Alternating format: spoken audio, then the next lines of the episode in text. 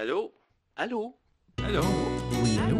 Allô? Allô? Allô? Hey! Allô? Allô? Allô, allô? Allô? Eh, allô, Maillardville? Allô Maillardville, un balado produit et réalisé par la Société francophone de Maillardville, à Coquitlam, en Colombie-Britannique. Tendez l'oreille et écoutez vibrer notre communauté francophone et francophile à travers des entrevues et des chroniques préparées par notre équipe de bénévoles.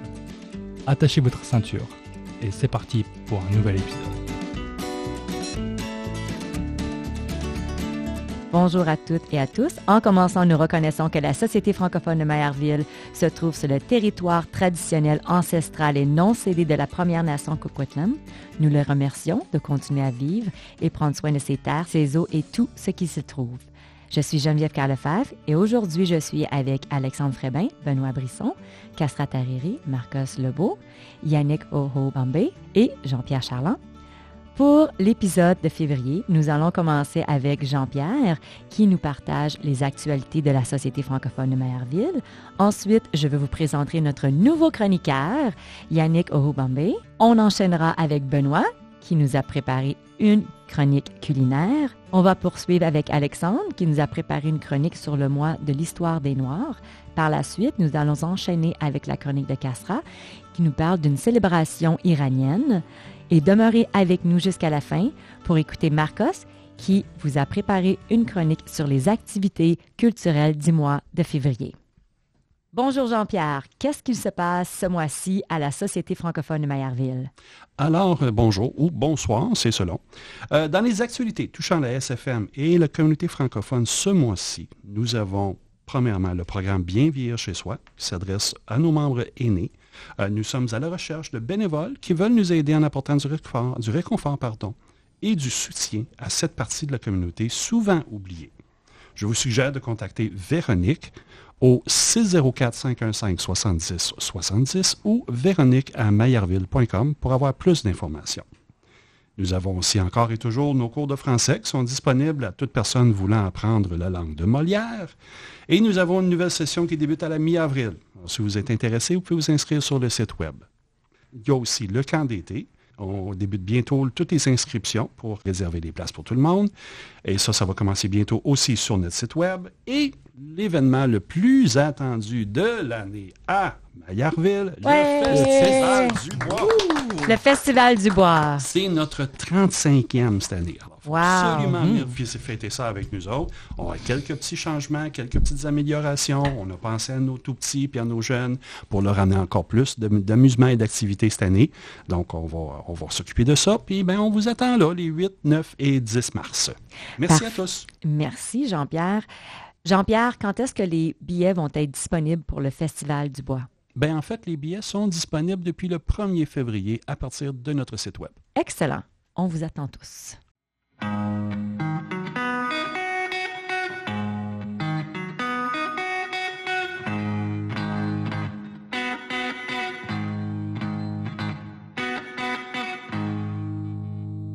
Je me retourne vers Benoît qui nous a préparé une chronique culinaire. Benoît, de quoi vas-tu nous parler ce mois-ci?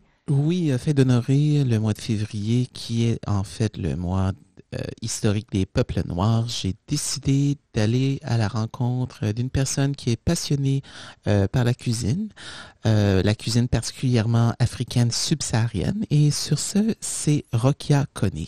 Alors, j'ai eu la chance de rencontrer, et voici ce que ça donne. Alors, euh, merci beaucoup Geneviève. Alors, aujourd'hui, je me retrouve avec Chef Rokia Kone, qui euh, va pouvoir nous parler aujourd'hui de la cuisine euh, africaine. Alors, Rokia, pourriez-vous, s'il vous plaît, nous parler un peu de vous? Bonjour Benoît. Donc, je m'appelle Rokia et je suis sénégalo-malienne. J'ai grandi dans la capitale sénégalaise et c'est en fait, je suis passionnée par l'art cul- culinaire. Donc, euh, j'ai appris à cuisiner dès mon plus jeune âge, aux côtés de ma mère qui m'a transmis son savoir et également son expérience culinaire. Donc, euh, parce que chez nous en Afrique, c'est primordial qu'une femme appelée à se marier soit déjà opérationnelle au niveau de la cuisine.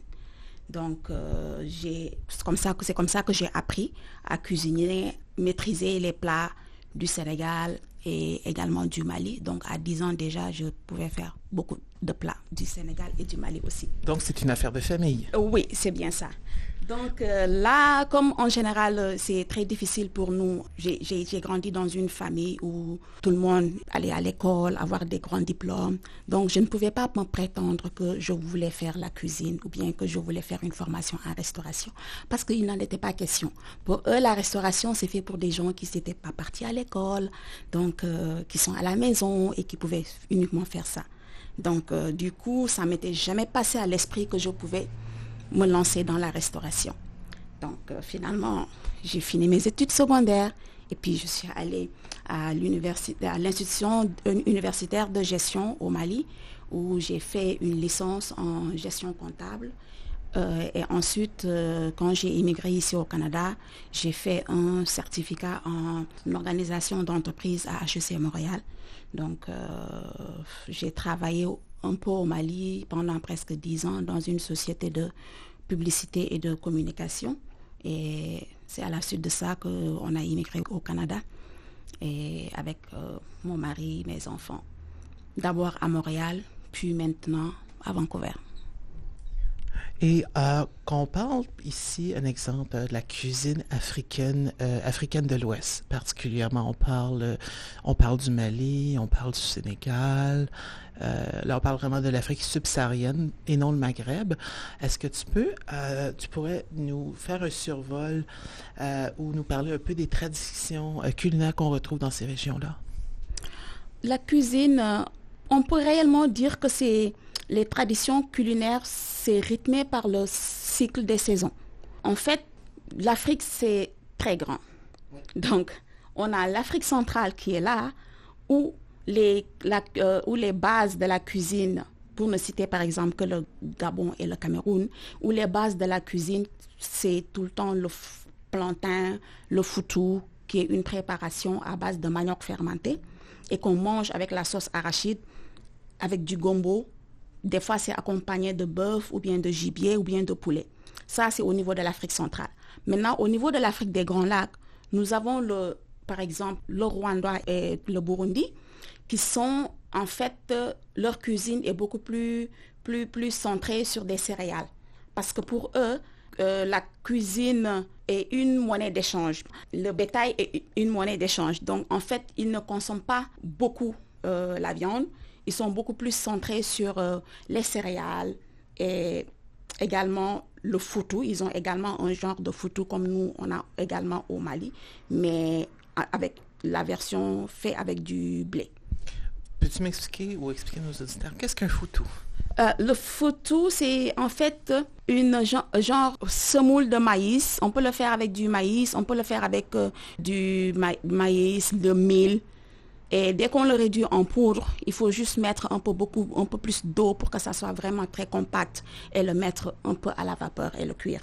Donc ça devient une pâte très moelleuse et une pâte en fait très dure. Et on le mange souvent accompagné de la sauce arachide ou bien on peut le manger accompagné de la sauce gombo. Et c'est pratiquement identique dans tous les pays de l'Afrique qui le préparent aussi. Parce qu'en Afrique de l'Ouest, au Sénégal, au Mali, la Côte d'Ivoire, le Burkina, qui sont en fait plus centrés sur euh, le côté Sahel, eux, ils mangent beaucoup plus le riz à cause de l'impact de la colonisation là-bas. Donc, euh, leur cuisine est beaucoup plus moderne par rapport aux autres cuisines. Donc, à part l'Afrique de l'Ouest, on peut se retrouver euh, à la corne de l'Afrique, par exemple vers l'Éthiopie et le, la Somalie, où les ingrédients de base sont lentilles, le sorgho, euh, les fèves, c'est ça qu'ils utilisent le plus. Parce qu'on est proche de l'Égypte aussi, qui est très... Euh, Donc, euh, l'Afrique du Nord aussi est là. Bon, au niveau de l'Afrique du Nord, c'est surtout la semoule qu'ils utilisent le plus, comme le Maroc, la Tunisie, l'Algérie. Donc, il y a eu beaucoup avec la migration des, des, Arabes, des Berbères. Donc, de ce fait, il y a eu euh, ils ont introduit les olives, les solissoïs, les épices comme la muscade, le gingembre, la cannelle le safran parce que leur cuisine est beaucoup plus, euh, genre, beaucoup plus exotique. Est-ce que, dis-moi, Rekia, est-ce que la cuisine africaine a influencé la cuisine occidentale contemporaine qu'on retrouve, un exemple, en Europe ou voire même en Amérique du Nord, ou vice-versa? Oui, en fait, euh, moi, quand on parle de cuisine africaine, des fois, ça me choque un tout petit peu. Parce que je me dis que la cuisine africaine, l'Afrique est tellement vaste. On est à peu près 54 pays. Donc, quand vous dites la, la cuisine africaine, mais automatiquement. C'est varié. C'est tellement. Vous, on ne sait pas, en fait, de quelle Afrique c'est. Parce que quand on parle. Euh, supposons, on parle de la cuisine européenne. Oui, c'est vrai. Donc, la cuisine européenne, c'est quoi? On ne sait pas, du moins qu'on a fait la différence entre une cuisine française et une cuisine italienne. Donc, du coup, on ne peut pas généraliser la cuisine africaine. Mais ce que je peux dire est que euh, la cuisine africaine a subi vraiment beaucoup d'influence, surtout la cuisine sénégalaise. Parce qu'en fait, euh, il y avait les, les, colons sénégalais, ils avaient leur capitale au niveau de Saint-Louis. Saint-Louis, c'est une ville du Sénégal. Et toute l'Afrique occidentale française était concentrée là-bas. Donc, il y avait eu des Portugais qui étaient là, ensuite les Anglais qui sont arrivés. Donc, tous ces gens-là, ils sont venus un peu avec leur culture et avec leur façon de faire, leur façon de manger. Donc, la cuisine sénégalaise a subi ce métissage culturel. Donc, de ce fait, ils nous ont un peu imposé la, culture du riz, donc euh, le riz qu'ils importaient de l'Indochine, avant on parlait d'Indochine. Donc le riz importé nous a été imposé au profit de, euh, de l'agriculture vivrière qu'on avait. C'est comme ça que le Sénégal a adopté le riz comme base aujourd'hui au Sénégal. Tout ce qu'on mange, c'est à base de riz. À base de riz, à base de mil, etc. On pourrait dire également la même chose, même la cuisine, un exemple, la cuisine italienne aurait été influencée par euh, les Amériques, qu'on parle particulièrement la tomate. On sait qu'elle vient du Mexique et non de... Oui, c'est bien ça. Parce que même, les, même euh, comment dirais-je, il y avait beaucoup aussi, quand vous parlez aussi de l'influence de la cuisine africaine, euh, occidentale aussi, donc je peux également dire que euh, pendant la traite des Noirs aussi, il y avait beaucoup de Noirs qui partaient aux Amériques. Donc, euh, avec cette euh, migration aussi, il y a des Noirs qui sont allés dans les plantations au niveau de Caroline du Nord, où ils ont développé également la culture du riz là-bas. Donc, il y a un riz entier qu'on appelle Oncle Sam. Nous, on l'appelle au Sénégal Oncle Sam parce que tout le monde, tout le, monde le mangeait. C'était du riz entier. Avant qu'on nous amène le petit riz qui venait de l'Indochine, le riz entier, on, le cultivait aussi chez nous. Maintenant, ces esclaves qui sont partis en Amérique, ils ont aussi fait la culture de riz là-bas. Donc, en ce fait, c'est une migration des deux côtés. Comme vous le dites, ça peut être vice-versa. Aussi bien du côté de l'Afrique, où nous aussi, des produits nous ont été imposés, c'est la même chose aussi de l'autre côté, parce qu'il y avait des produits aussi de chez nous qui sont allés implantés en Afrique, aux États-Unis par exemple. Et je sais que vous êtes euh, sénégalaise. Pourriez-vous décrire le plat national du Sénégal et dans quelles circonstances ou contexte il est consommé? En fait, je vais d'abord vous parler de l'origine du tchèboudjen. Le tchèboudjen, en fait, c'est un plat qui a été inventé par une cuisinière de la ville de Saint-Louis. Et c'est une femme qui s'appelait Pendamay. Donc euh, cette femme avait l'habitude de préparer pour les gouverneurs dans l'Afrique occidentale française quand les colons étaient là. Donc on lui amène du riz venu d'Indochine alors qu'on n'avait pas l'habitude de manger ce type de riz. Donc c'est ça que cette femme a pris pour préparer un plat. Et ce plat est composé de poissons, de riz et elle a pu malaxer ça avec de la tomate cerise et beaucoup d'oignons, donc euh, finalement, la ville, tout le monde est accouru pour venir goûter à la sauce. Et c'est comme ça que ça a pris tous les coins du Sénégal. Donc ça s'est répandu. Et ça s'est vraiment répandu. Donc les pays voisins aussi ont essayé de reproduire la même chose, comme on n'était pas loin de la Gambie, la Mauritanie. Donc tous ces gens-là aussi euh, tous ces pays aussi consomment le tchéboudian, mais à leur façon. Les principaux ingrédients du tchéboudian, nous, on peut le manger pendant toutes les, euh, cérémonies. Par exemple, euh, baptême, mariage. Mais pour les mariages et pour les baptêmes, on a une version beaucoup plus... euh, une- la version du poisson a été remplacée par la version de la viande. Parce que parmi ces cérémonies religieuses en général, c'est toujours à base de euh, d'agneau qu'on utilise parce que quand on a un baptême, il va falloir égorger un mouton. Donc, euh, du coup, on peut pas faire du jeune, on fait du tchébouillap. Parce que quand on dit tchèp, ça veut dire en Wolof le riz. Ça veut dire du poisson. Maintenant, si c'est avec de la viande, on dit tchébouillap. Et c'est comme ça que dans les cérémonies, mariage, baptême, on utilise plus de la viande parce que c'est ça qu'on consomme pendant les cérémonies. Donc, le mais pour le tchéboudian, on le mange tous les jours. Au Sénégal, tous les jours de la semaine, on mange du tchéboudian. Tu peux pas aller au Sénégal sans avoir une famille, dans une famille où on mange pas du tchéboudian. C'est pratiquement tous les jours. Je vous donne un exemple. J'ai un de mes oncles, par exemple, lui, du 1er janvier au 31 décembre, on ne prépare que du tchéboudian chez lui. Jusqu'à ce que mes cousines fuyaient leur maison pour venir manger chez nous. Parce Ah que- oui? Oui, parce qu'ils se disaient qu'ils ont le choix de manger autre chose que le, que le tchèp. Les principaux ingrédients pour faire un bon tchéboudian, c'est d'abord le poisson frais. Donc la plupart du temps, on le prépare surtout, souvent, souvent avec le mérou. Donc euh, à défaut d'avoir le mérou, parce que c'est du poisson blanc, on peut prendre la dorade et autre chose. Le riz est associé également à des légumes. Les légumes qu'on peut utiliser, nous avons le manioc, euh, la carotte, le chou, l'aubergine, le gombo. Donc, ils vont être cuits ensemble dans du concentré de tomates. Et pour créer, par exemple, un genre ragoût vraiment aromatisé. Donc, ensuite, on va ajouter de la pâte de tomate parce que ça va être cuit dans, de la, tomate euh, euh, cerise qui va donner au plat une saveur vraiment plus piquante. Et sans oublier que nous avons euh, l'épice cruciale qu'on appelle le nokos chez nous. Donc, euh, et c'est un composé de l'ail, d'oignon, de persil, un peu de piment et qu'on va ajouter à la sauce pour avoir un goût beaucoup plus audacieux et épicé. Est-ce que ça peut penser un peu à ce qu'on retrouve au Niger et au Nigeria, ce qu'on appelle le riz jollof? Oui, en fait, le jollof rice, c'est c'est en fait la Gambie. Et les pays comme le Nigeria, le Ghana l'ont adopté pratiquement. Parce que la Gambie, en fait, c'est une petite enclave à l'intérieur du Sénégal.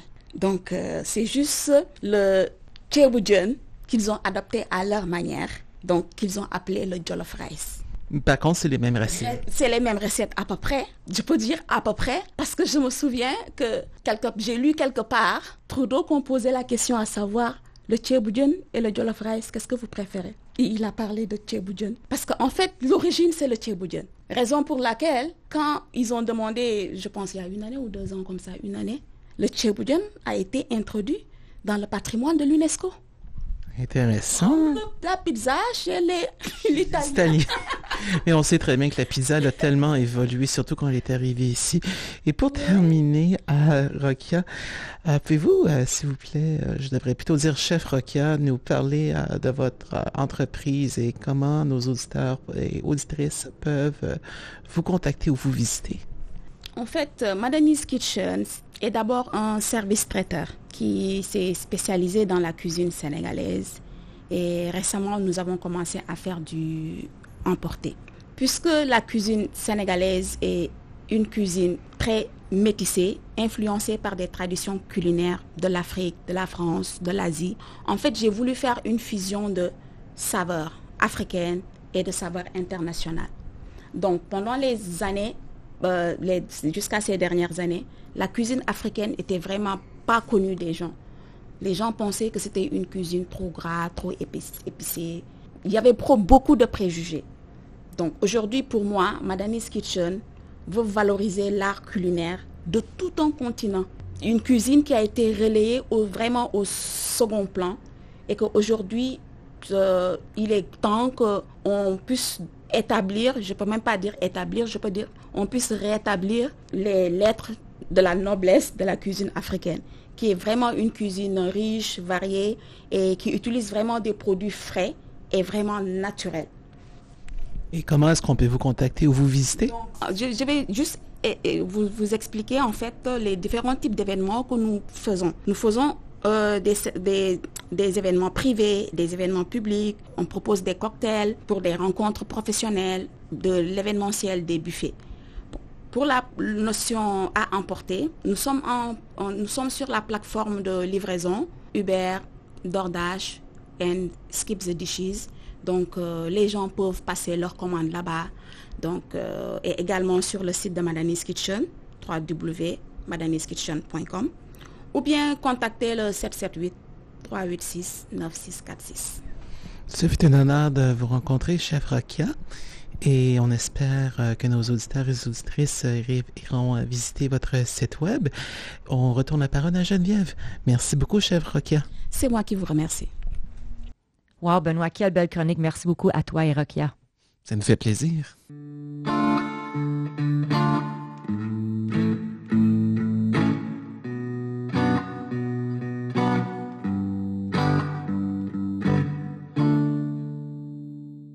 Maintenant, c'est le temps de vous présenter notre nouveau chroniqueur, Yannick Ohobamé. Yannick, bienvenue. Bienvenue parmi nous. On est vraiment heureux. On est chanceux de t'avoir. Merci. Yannick, merci. excellent. Yannick, euh, ça fait combien de temps que tu es arrivé ici dans les Tri-Cities? Parle, parle-nous de toi un petit peu. Alors, bonsoir à tous et euh, très très heureux d'être parmi vous. Alors, je suis un bébé euh, dans, la, région de, Colombie-Britannique. Ça fait à peu près 4-5 mois que je suis euh, dans les Tri-Cities, venant de, Londres. Ça fait une vingtaine d'années que j'ai vécu à Londres, mais originairement du Cameroun, euh, en Afrique centrale.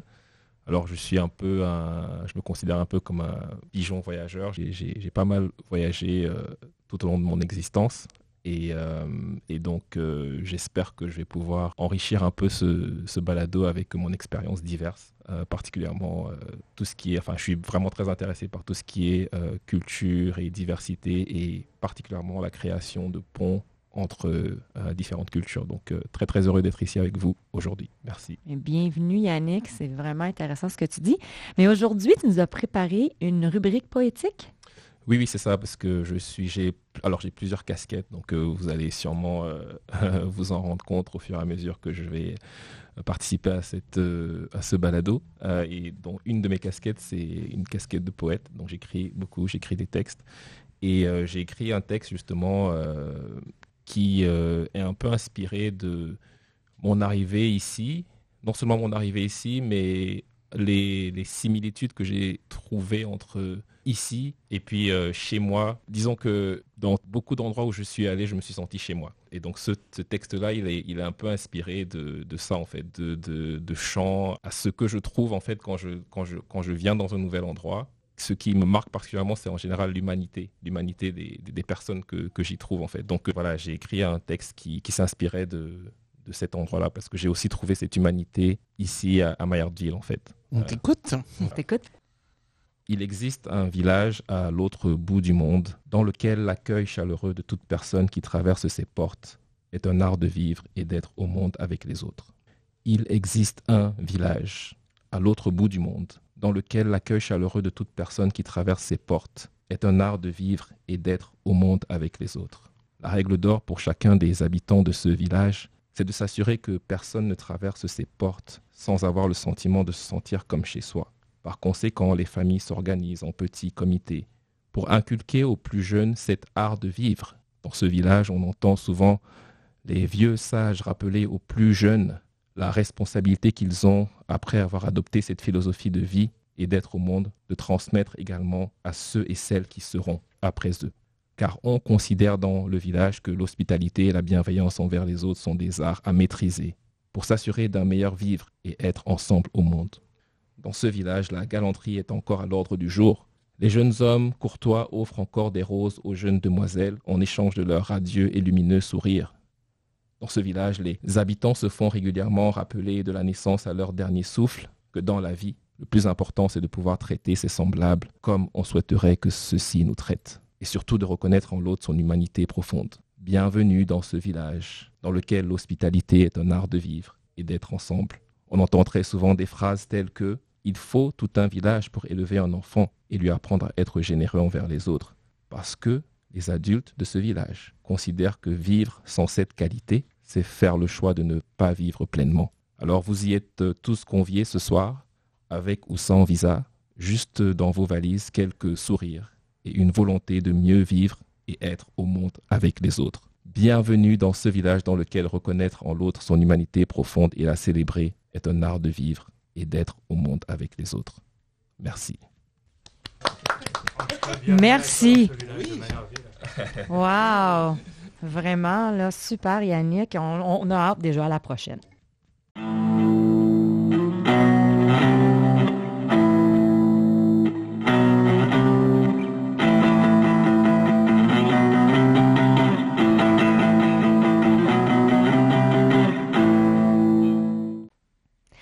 On va poursuivre avec Alexandre, qui nous a préparé une chronique sur le mois de l'histoire des Noirs.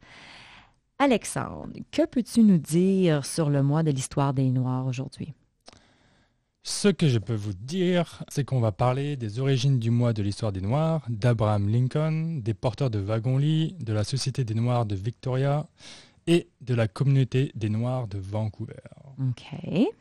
Alors, au cours de ce mois de février, la population du Canada célèbre les multiples réalisations et apports de Canadiens noirs et de leur communauté qui, tout au long de l'histoire, ont grandement contribué à faire du Canada un pays culturel diversifié, compatissant et prospère. Peu de gens au Canada le savent, mais il faut savoir que des Africains ont jadis été réduits à l'esclavage sur les territoires qui constituent aujourd'hui le Canada ni comment ceux qui ont lutté contre l'esclavage ont contribué à jeter les bases d'une société canadienne diversifiée et inclusive. Le mois de février est l'occasion d'en apprendre plus sur ces récits canadiens et sur les nombreuses autres contributions importantes des personnes noires et de leur communauté à l'histoire et à la croissance continue de ce pays. Le mois de l'histoire des Noirs prend sa source en 1926, où l'on observe alors la semaine de l'histoire des Noirs, durant la deuxième semaine du mois de février aux États-Unis. Cet événement vise à ce que chacun en apprenne davantage sur l'histoire des Noirs. Cette semaine d'histoire est mise sur pied par le docteur Woodson, historien formé à l'université de Harvard, qui consacre ses travaux aux Noirs américains. Le docteur Woodson choisit le mois de février parce qu'il s'agit du mois de naissance de deux célébrités. L'une, qui est Abraham Lincoln, qui, rappelons-le, a déclaré les esclaves de la Confédération libre, et la deuxième est Frederick Douglass, qui était une figure majeure du mouvement pour les droits des Afro-Américains au XIXe siècle aux États-Unis. La semaine de l'histoire des Noirs gagne en popularité au sein des communautés noires des États-Unis.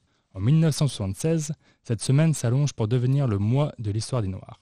L'année suivante, le Congrès des États-Unis instaure la commémoration du mois de l'histoire des Noirs à l'échelle nationale.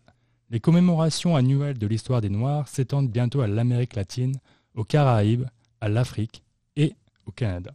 Beaucoup attribuent aux Noirs porteurs de wagons-lits, ils étaient ceux qui avaient la tâche de répondre aux besoins des passagers tout au long du voyage en train, l'arrivée de ces commémorations au Canada.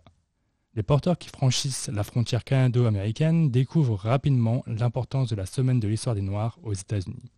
C'est ainsi que la Ontario Black History Society, OBHS, a été créée en 1978. Ses fondateurs ont présenté une pétition à la ville de Toronto pour que février soit officiellement proclamé mois de l'histoire des Noirs. En 1979, la toute première proclamation canadienne a été publiée par Toronto. En 1993, l'OBHS a déposé avec succès une pétition en Ontario pour proclamer février mois de l'histoire des Noirs. À la suite de ce succès, l'OBHS a présenté l'idée de faire reconnaître le mois de l'histoire des Noirs partout au Canada à l'honorable Jean Augustine, la première Canadienne noire élue au Parlement. En décembre 1995, la Chambre des communes a reconnu officiellement le mois de février comme étant le mois de l'histoire des Noirs au Canada, à la suite d'une motion initiée par Dr. Augustine. La Chambre des communes a adopté la motion à l'unanimité. En février 2008, le sénateur Donald Oliver, le premier homme noir nommé au Sénat, a présenté la motion visant à reconnaître les contributions de la population noire et à faire de février le mois de l'histoire des Noirs. Elle a reçu l'approbation unanime et a été adoptée le 4 mars 2008. L'adoption de cette motion a complété la position parlementaire du Canada sur le mois de l'histoire des Noirs. Concernant la Colombie-Britannique, la Victoria Black People Society, Société des Noirs de Victoria, ou VBPS, organise au début des années 1990 les événements du mois de l'histoire des Noirs. La VBPS est remplacée lorsque, en juin 1993, des dizaines de Canadiens noirs répondent à la demande du soutien du Royal British Columbia Museum pour organiser les événements du mois de l'histoire des Noirs de février 1994. Le 18 mars de cette même année, la Société pour la sensibilisation à l'histoire des Noirs de la Colombie-Britannique est fondée à Victoria. Pour Vancouver, en 1985, la Ligue nationale des Noirs du Canada commence à organiser des activités à l'occasion du mois de l'histoire des Noirs et plus de deux décennies plus tard, le 15 février 2011, le Conseil municipal de Vancouver adopte une motion qui désigne le mois de l'histoire des Noirs comme l'une des célébrations officielles de la ville.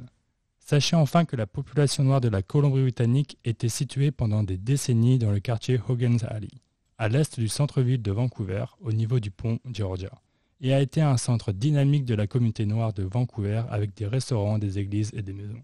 Cette communauté s'est installée dans ce secteur de la ville dès 1858 quand le gouverneur James Douglas a adopté une politique pour accueillir les Californiens noirs en Colombie-Britannique. La gare ferroviaire, située près du quartier, y a attiré beaucoup de porteurs dans les années 1920. À une époque, plus de 800 membres de la communauté noire de Vancouver habitaient dans ce quartier.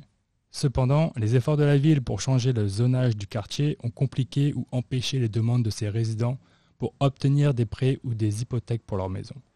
Finalement, le quartier a été rasé dans les années 1970 pour laisser place à la construction des viaducs Georgia et Dunsmuir, devant faire partie d'un réseau routier qui n'a jamais vu le jour. C'est ainsi que la communauté noire a été éparpillée. Se déroulant donc en février, le mois de l'histoire des Noirs au Canada est un mois consacré à l'échange et à l'éducation sur les personnes noires. Il vise à reconnaître la culture et les arts des Noirs, en plus de s'attacher à faire découvrir leur histoire, particulièrement au niveau local. Ce mois vise à mettre en valeur les contributions historiques des personnes noires à la société. Pour finir cette chronique, le thème du mois de l'histoire des Noirs 2024 est l'excellence des personnes noires, un patrimoine à célébrer, un avenir à construire. Merci Alex, super belle chronique. Je savais même pas qu'il y avait un quartier, une région euh, que les personnes noires étaient. Communauté noire à Vancouver, il y a longtemps de ça. En dessous du viaduc, là. C'est ça.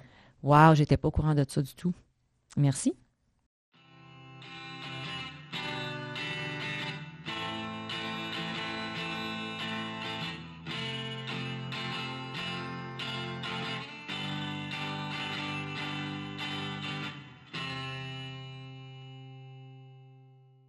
On va continuer avec Kasra qui nous parle d'une célébration iranienne. Salut Geneviève, bonjour à tous. Aujourd'hui, je vais parler au Charchambé-Souris. Le printemps est juste au coin de la rue et les Iraniennes se préparent pour le Nowruz. Mais avant d'entrer dans la nouvelle année, il y a un ancien rituel célébré le soir du dernier mercredi de l'année iranienne appelé Charchambé-Souris, ce qui signifie littéralement mercredi rouge. C'est un festival du saut de feu et de neigeurs. Il est associé à des feux d'artifice importants. Les célébrations commencent généralement le soir. Les jeunes allument du feu de joie dans les rues et sautent par-dessus en récitant la mantra Zardiye Manasto sur Rieto Asman, ce qui signifie littéralement Ma pelure maladie va à toi, ta couleur rouge feu, qui est un signe de santé, et à moi. Mhm, intéressant. Le mercredi rouge n'est pas complet sans le rituel du tambourin, qui semble être un ancêtre du trick-or-treating dans la célébration moderne d'Halloween.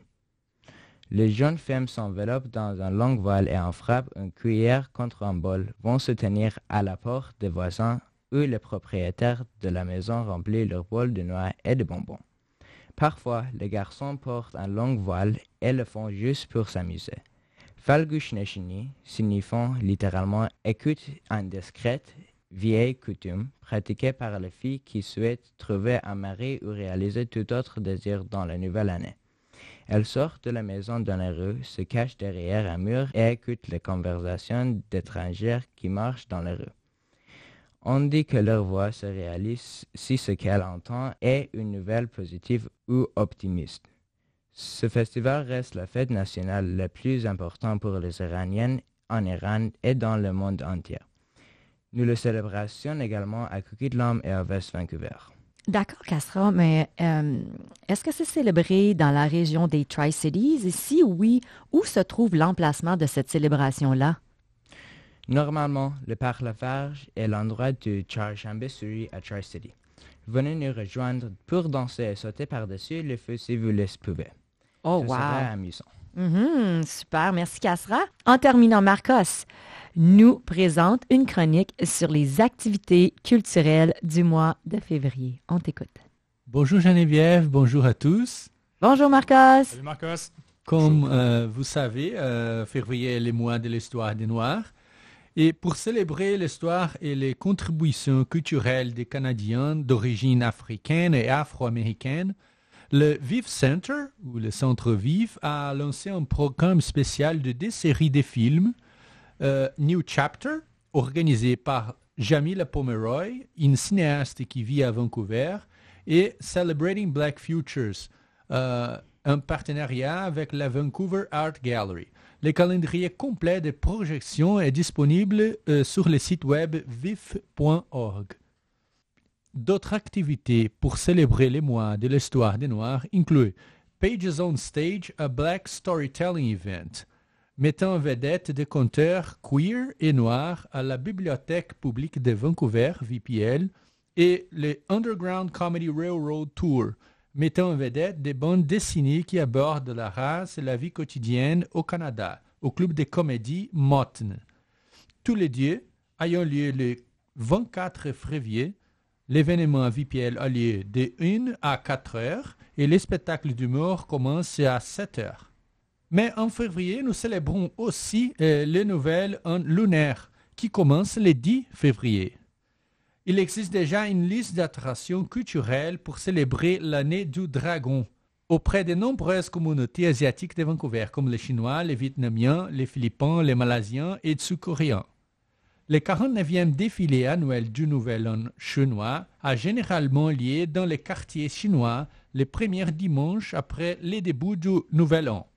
Également, dans les quartiers chinois, le musée chinois canadien récemment inauguré accueillera une série d'événements culturels pour marquer le nouvel an lunaire avec des visites guidées en anglais, mandarin et cantonais. Et voilà des activités culturelles euh, pour février. Merci beaucoup. Également, merci à nos chers auditeurs d'avoir écouté cet épisode d'Allo Maillardville, un balado produit et réalisé par la Société francophone de Maillardville et ses chroniqueurs, Cassera, Benoît, Jean-Pierre, Marcos, Yannick et moi-même Geneviève. Un grand merci à la Société francophone de Maillardville et à Alexandre pour le montage. Également une mention spéciale à Cassera pour la composition des pauses musicales. Si vous souhaitez nous réécouter, rejoindre notre équipe ou découvrir toute l'actualité de la Société francophone de Maillardville, rendez-vous sur notre site internet maillardville.com. On se retrouve le 8, 9 et 10 mars lors du Festival du Bois 2024.